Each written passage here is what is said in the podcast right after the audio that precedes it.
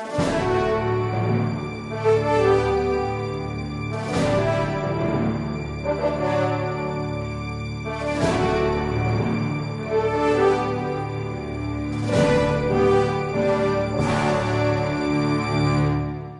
queridos irmãos e irmãs, bem-vindos mais uma vez à nossa Resposta Católica. Eu quero responder às dúvidas de vários dos nossos internautas a respeito da questão matrimonial e da segunda união.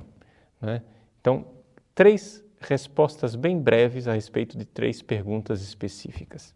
A primeira pergunta é do Ednilson, que diz assim: Olha, eu me casei, quis me casar, queria, estava feliz no meu casamento, mas depois de dois anos de casamento, a minha mulher me abandonou. Não foi culpa minha. Ela saiu, depois de um ano se uniu a outra pessoa, e a pergunta trágica, e eu me compadeço do Ednilson é essa: eu estou condenado a viver o resto da vida sozinho? Bom, aqui vamos primeiro entender uma coisa. Para se chegar a essa conclusão, de que você deve viver o resto da vida sozinho, se você não quiser viver em estado de pecado, nós precisamos antes investigar muito concretamente se você de fato está casado. E quem é que vai investigar isso? É um tribunal eclesiástico. Então, para você e para as outras pessoas também que eu irei responder, é importante, em primeiro lugar, você considerar verdadeiramente a possibilidade de submeter o seu casamento à investigação de um tribunal eclesiástico o que é que o tribunal eclesiástico faz? Ele vai descobrir um fato. As pessoas têm que entender o seguinte: o tribunal eclesiástico ele não vai anular o seu casamento, ele só quer descobrir uma coisa. Não é como se um tribunal civil que quer descobrir um assassinato, né? Sei lá, quem matou Odette Reutemann, né? Muito bem, quem foi que matou essa mulher? É um fato. Quem matou foi aquele que puxou o gatilho. É uma pessoa real e concreta, e a sentença do juiz não vai criar a realidade. A sentença do, do juiz só vai dizer: encontramos provas suficientes para crer que quem matou foi Fulano, e por isso condenamos à cadeia. Mas se por acaso depois se descobre que aquilo foi um engano, bom, voltemos atrás e coloquemos na cadeia a pessoa certa e inocentemos aquele que erroneamente foi considerado culpado. É um fato. Então a mesma coisa eu digo com relação ao seu casamento. O seu casamento ou ele valeu ou ele não valeu. Ou seja, em palavras pobres, ou você ainda é solteiro ou você se casou de verdade. Vá ao tribunal, apresente o caso. O tribunal irá investigar para ver se você ainda é solteiro. Porque pode parecer que você esteja casado, mas você na verdade pode ser solteiro. Isso acontece com muita frequência.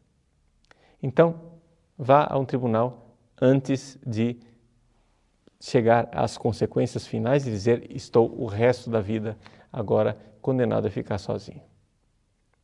Segunda coisa, se depois de submeter o seu casamento à investigação de um tribunal for constatado que não há provas suficientes para dizer que você é solteiro, ou seja, nós vamos ter que presumir que você é casado.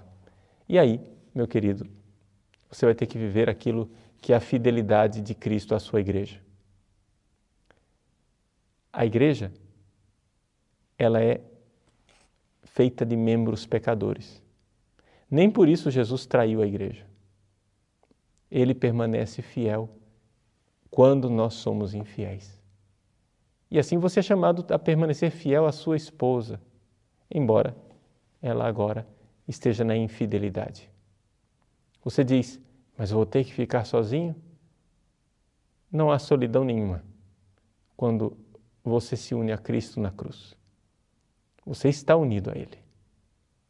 Tenha coragem, tenha força e continue perseverando na fé. Deus te pôs uma vocação. Seja, sua vocação era o matrimônio. Mas agora, por uma situação da vida, você agora vai ser chamado a viver o celibato. É mais ou menos como uma pessoa que queria se casar, mas por um acidente de automóvel, perdeu a possibilidade de se casar porque se tornou impotente, porque agora o seu corpo não consegue mais se casar, ter uma relação sexual. Então, infelizmente, nós estamos aí diante de uma fatalidade. Essas fatalidades acontecem. A igreja se compadece de você, abre os braços para você e, caso você caia e se arrependa, a igreja está sempre pronta de braços abertos para perdoar o seu pecado e para acolher você de volta não é, à mesa da comunhão. Mas infelizmente a realidade é essa. Se o casamento valeu, então você, se não quiser viver em pecado, deverá permanecer na fidelidade de Cristo. Mais ou menos como o profeta Oséias no Antigo Testamento, que Deus disse: Vai e casa com a prostituta. Depois essa mulher começou a trair Oséias e Deus disse: Oséias, permanece fiel. Tu serás um sinal da minha fidelidade, porque eu sou assim com o povo de Israel. Eu sou fiel a um povo que se prostituiu e se entregou a outros deuses.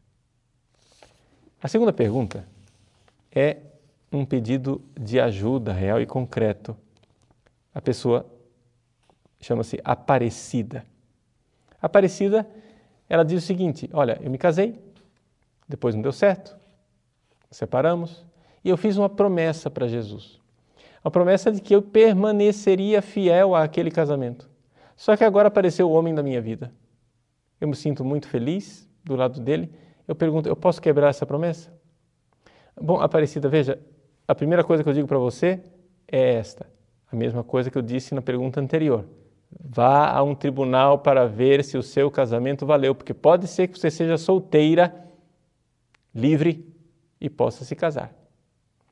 Segunda coisa, veja que a promessa que você fez não foi essa. A promessa que você fez foi no casamento.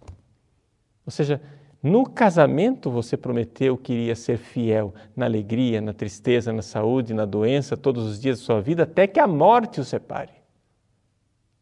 Então não foi que você ia permanecer fiel sem um outro homem, porque você, depois que o seu marido saiu de casa, você fez essa promessa. Não, essa promessa já estava lá no dia em que você se casou. Portanto, você não pode ser dispensada dessa promessa. Essa promessa é um casamento real e concreto. Então, o único caminho para você é saber investigar no tribunal para ver se você não está, na verdade, solteira, livre, desimpedida, achando que está casada o tribunal certamente irá ajudar você muito.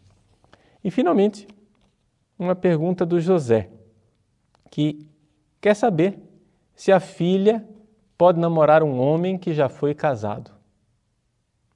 Veja, a pergunta aqui ela responde a si mesma. Você é casado, não é, José? Me diga uma coisa. A sua mulher pode namorar um outro homem solteiro? Acho que não. Não é? Ou seja, quem é casado é casado. Agora, se este homem entrar com processo no tribunal, eu insisto pela terceira vez, tribunal eclesiástico, vá ao tribunal, veja se o casamento valeu, porque quem sabe ele é solteiro sem saber. E aí, uma vez que você recebe a resposta do tribunal, Somente aí sua filha pode namorá-lo. Antes disso, não. Antes da resposta do tribunal, o namoro é um pecado. Não, padre, mas eles não têm relações sexuais. Mas não precisa relação sexual para que haja pecado. E se a sua mulher não tivesse relações sexuais, mas estivesse namorando, o senhor acharia que era pecado, sim ou não? Está entendendo? Quem é casado é casado, quem não é casado não é casado. Ah, mas ele acha que o casamento dele não valeu. Pode achar o que quiser. O casamento deve ser presumido como válido até que se prove no tribunal. Existe uma chamada presunção do direito. Uma vez que foi celebrado um casamento, nós devemos presumir que esse casamento valeu, até que se prove o contrário. Porque pode ser que ele tenha sido inválido. Hoje em dia, as pessoas têm a tendência de presumir logo que o casamento não valeu. Mas não é esse o direito da igreja. Porque se a gente começa a presumir a nulidade de todos os casamentos, aí nós estamos abrindo uma barragem que certamente irá causar uma inundação. Veja, eu sei que talvez as respostas que eu tenha dado não sejam aquelas que vocês queriam ouvir, mas é a resposta católica.